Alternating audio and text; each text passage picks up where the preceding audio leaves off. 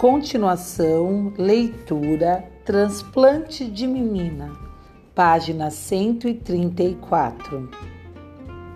Ainda em 1930, mudamos-nos para casa na esquina da mesma rua Jaguaribe com a rua Aureliano Coutinho, onde hoje se ergue um prédio de apartamentos e lá ficamos até fins de 1932.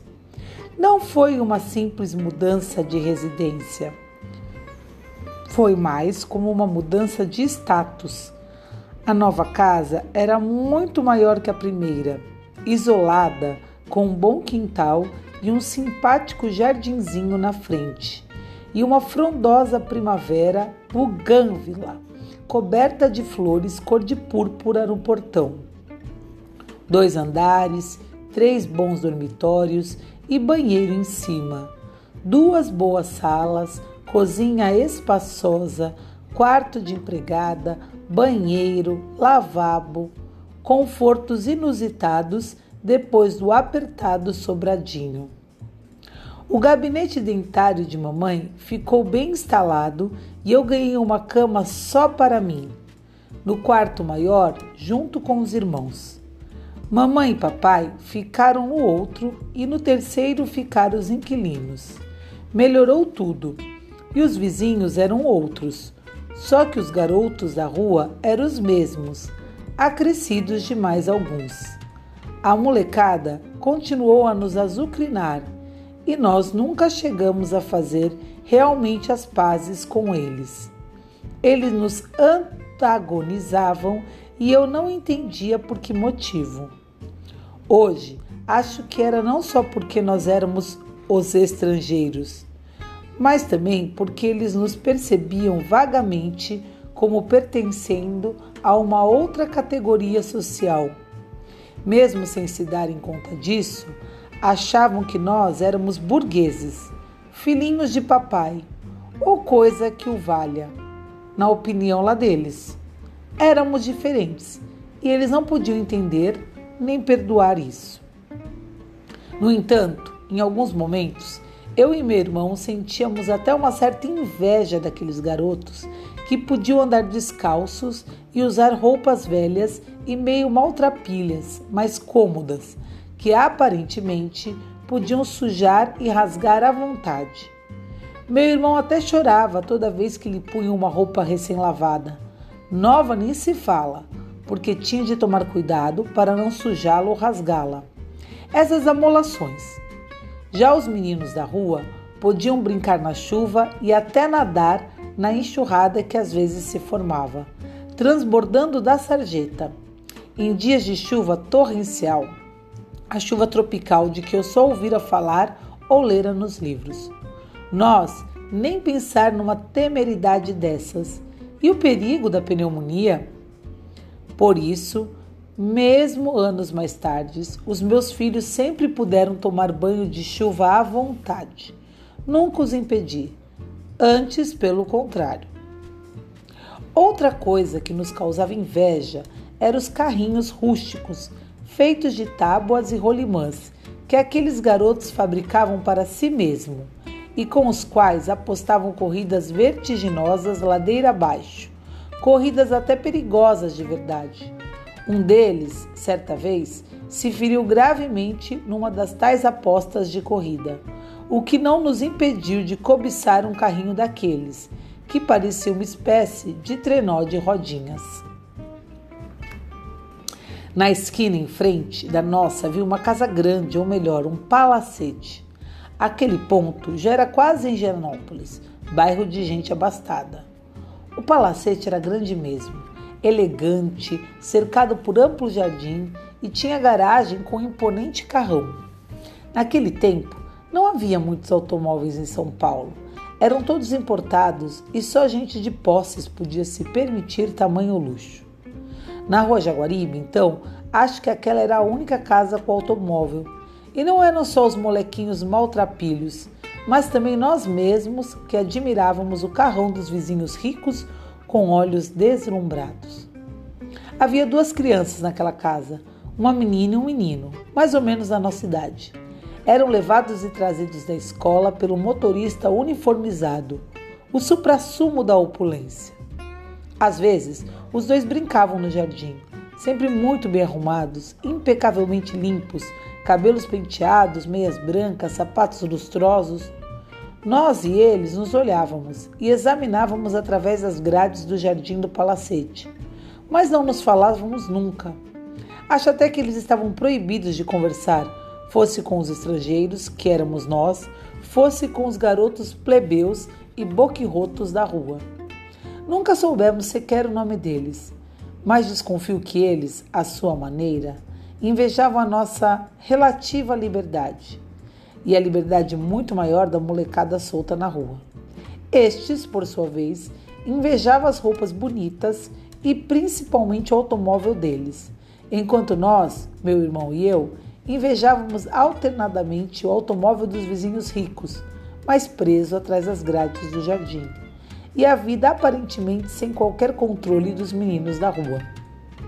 Como se vê, entre as crianças da rua Jaguaribe, percebiam-se três classes sociais bem delineadas e separadas até por uma latente animosidade. Os poucos meninos bem paulistanos antigos, que provavelmente hoje seriam chamados de granfinos, os também poucos estrangeiros da inteligência europeia, como nós, e os meninos da rua, da classe média baixa, ou mesmo proletária, mais ou menos pobres, brancos, negros, morenos, muitos deles filhos de imigrantes italianos, sírio-alemães.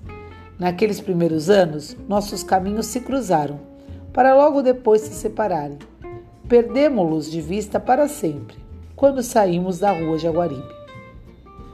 Lembro de mais alguns vizinhos que, por um motivo ou outro, eu achava interessante. Por exemplo, um casal de imigrantes alemães de meia idade que viviam sozinhos numa das pequenas casas geminadas do outro lado da rua. Ao que parecia, eles não tinham mais ninguém a não ser um ou outro. Nunca vimos alguém entrando ou saindo daquela casa. Mas um dia, mamãe ouviu o som de um piano bem tocado escapando pela janela e teve a ideia de indagar da senhora se ela não gostaria de dar aulas de piano aos filhos dela. Mamãe, e foi assim que eu comecei, ou melhor, continuei, porque já tiveram um princípio de piano ainda em Riga, a ter aulas de música na própria rua Jaguaribe. Era só atravessar a rua e retomar o meu metro Kizerne e o meu C, D, E, F, G, A, H, que era como eu conhecia a escala musical, em vez de Dó, Ré, Mi, Fá, Sol, Lá, Si. Gostei daquelas aulas, só que elas duraram um pouco em parte porque a boa professora ficava tão encantada por nos ter ali, a mim e meu irmão, que passava a maior parte do tempo conversando e paparicando a gente, enchendo-nos de balas e frutas e chocolates, e a música propriamente dita não rendia muito. Outra vizinha curiosa, também na calçada fronteira nossa, era de duas moças que eu achava lindas demais. Volta e meia elas apareciam na janela que dava para a rua muito enfeitadas e maquiadas, produzidíssimas, como se diz agora, cordiais e sorridentes de chamar atenção.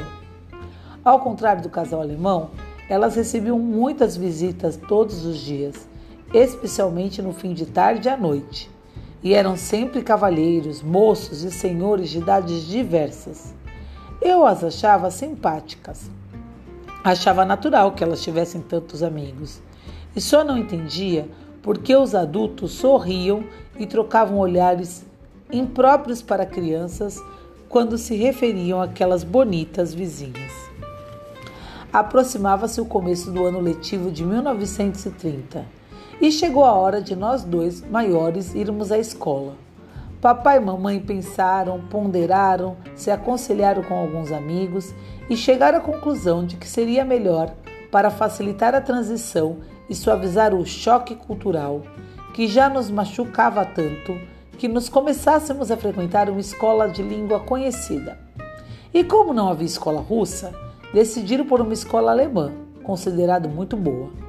Era escola particular, cara, mas nada era caro demais para os nossos pais quando se tratava de alimentação, saúde e educação dos filhos. Podia faltar dinheiro para roupas, sapatos e durante os primeiros anos faltou mesmo, mas nunca para a comida saudável, o bom médico, a boa escola. Só que aquela bonita, rica, bem instalada e bem equiparada escola não foi nada boa para nós, meu mano e eu.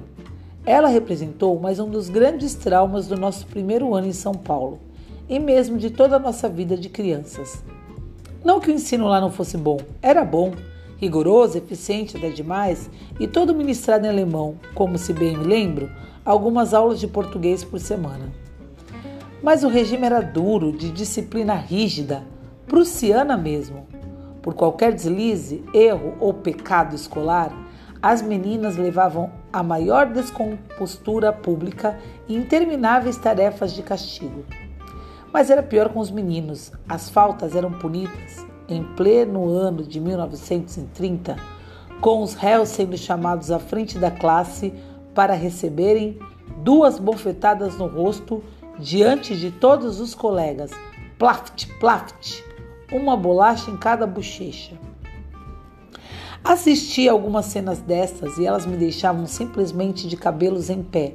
Não por mim, eu até que não tinha queixa, pelo menos dos professores.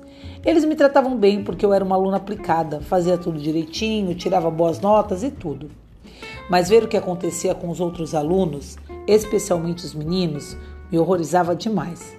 E eu ficava tensa, preocupada com meu irmão de pouco mais de sete anos de idade, à mercê de alguma professora feroz. Ele era magrelo e frágil, tivera escarlatina e coqueluche pouco antes de viajarmos para o Brasil e ainda não se refizeram inteiramente das sequelas e consequências daquelas doenças. E eu imaginava lá, sozinho numa outra classe, sem a minha proteção. No recreio, nós dois ficávamos sempre juntos, porque queríamos e porque era eu precisava de fato defendê-lo, com unhas e dentes, das zombarias, safanões, empurrões e mesmo pancadas dos outros meninos. Aliás, a lembrança que me ficou daquele pátio de recreio é de uma pancadaria sem fim. Os meninos maiores brigavam entre si e batiam nos meninos menores. Os pequenos choravam. As meninas também eram briguentas. As grandes batiam nas pequenas. As pequenas choravam. E quanto a mim, caçoavam na minha roupa, provocavam, me insultavam. E eu tinha de me defender dessas agressões, sem descuidar da defesa do meu irmão. O que eu ouvi e aturei de xingamentos, de desaforos naquele pátio, só eu sei. Cheguei a ser acusado em altos brados até de ter crucificado Jesus Cristo. Eu e o mano íamos suportando aquilo, porque não queríamos contar nada aos nossos pais, para não aborrecê-los, eles que já tinham tantos problemas e preocupações. Essa agonia durou cerca de três meses, que nos pareceram uma eternidade. Mas lá para o fim do trimestre, um dia, na hora do famigerado recreio, meu irmão veio correndo para mim, banhado em lágrimas. Pensei que ele caíra, se machucara, sei lá. Mas não, era outra coisa. Aos arrancos, entre soluços, ele me contou que na classe um colega dedara a professora por estar usando lápis em vez de caneta que esquecera em casa. Por esse crime, a boa pedagoga o arrancara do banco e, diante da classe toda, lhe aplicara duas valentes taponas nas bochechas. Maior que a dor das bofetadas foi a dor da ofensa e da humilhação. Tais métodos educacionais não faziam parte da nossa experiência. Papai nunca sequer levantava a voz, que dizer a mão. E mamãe, se de vez em quando gritava com a gente, tão pouco jamais nos batia, nem mesmo no bumbum, lugar adequado. No rosto, nem se fala. Mesmo entre nós dois, meu irmão e eu, tínhamos regras de ética de briga bem definidas.